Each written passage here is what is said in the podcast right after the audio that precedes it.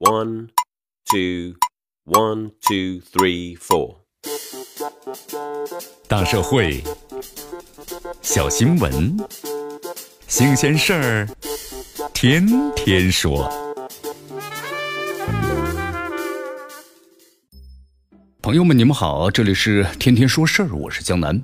甘肃宁县八岁女学生啊下体受伤的事件，眼下呢持续发酵，而女孩家属的控诉和当地官方的调查通报，这口径差着十万八千里。按照家属一方的说法，去年十二月十四号，这老师肖某某呢丢失了一支口红，认定的是赵某某偷的。当天下午，把其奶奶叫到学校，索要呢赔偿几百块钱。这奶奶呀没有给钱就走了。按照家长的转述和孩子的自述，这不仅老师对其殴打，还叫了多名同学呀参与殴打。同学把他的裤子脱掉，用教鞭呢戳捅他的下体，老师就站在一旁看着。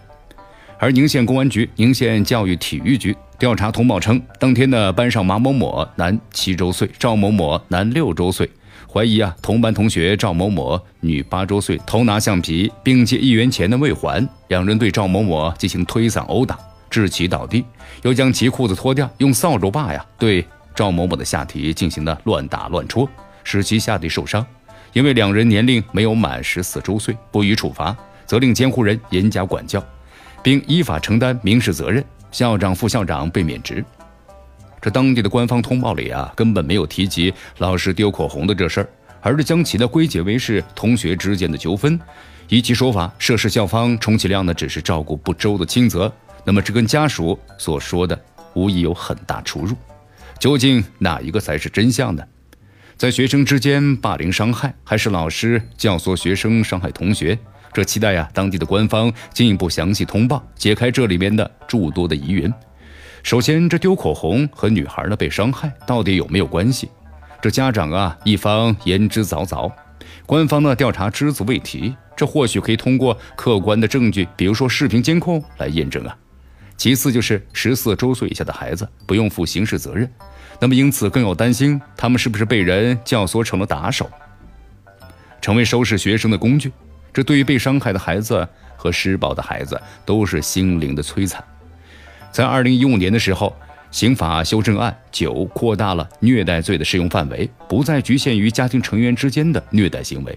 对未成年人、老年人、患病的人、残疾人等等负有监护、看护职责的人虐待被监护、看护的人，情节恶劣的，同样构成虐待罪。在该事件中有无教师虐待，仍然是需要呢调查研究，不易呢妄断。但是跳出个案，不准虐待、殴打孩子，无疑是教师职业的红线。很多人担心个别老师会越过红线，甚至呢变通着搞虐待。自己不动手教唆学生殴打学生，让自己的手上不沾血，达到用暴力控制班级的目的。这类现象啊，确实存在，也成了此事呢引发公众担心的现实基础。目前家长一方认定，就是涉事老师教唆同学对女孩赵某某进行了集体的羞辱，骂她是小偷，然后呢怂恿学生捅刺女孩的下体。在某视频网站里对孩子的采访，孩子也证实说了。老师怀疑我把他的口红拿走了。老师先踢了我下面两脚，又让同学们用条尺打我，还让一个男同学把教鞭倒着捅进去。这些呢，的确是一家之言，是单方的指控，必须严肃而审慎的对待。如果是事实，那涉事老师就构成了教唆罪了。依照刑法第二十九条的规定，教唆他人犯罪的，应当是按照他在共同犯罪当中所起的作用处罚。教唆不满十八周岁的人犯罪，应当是从重处罚。如果不属实，那显然也该还班主任以清白。就当下来看，按照当地官方的通报，这事件呢无疑颇多蹊跷之处。一年级孩子之间打打闹闹、推推搡搡很正常，但是把女孩子的裤子扒下来，用扫帚呢捅阴部，这么恶毒阴损的伤人的招数是从哪里学来的？其心理健康值得警惕呀。退一步说。如果真的跟老师无关，如此严重的伤情，作案过程有可能持续不短的时间，在这个时间段里，果真就没有别的同学看见报告老师？这班里如果发生如此恶性事件，涉事老师对此没有责任吗？家长控诉和官方调查之间落差巨大，而涉事老师啊仍然在上课，疑似呢全身而退了，这个中留下的疑问需要解开。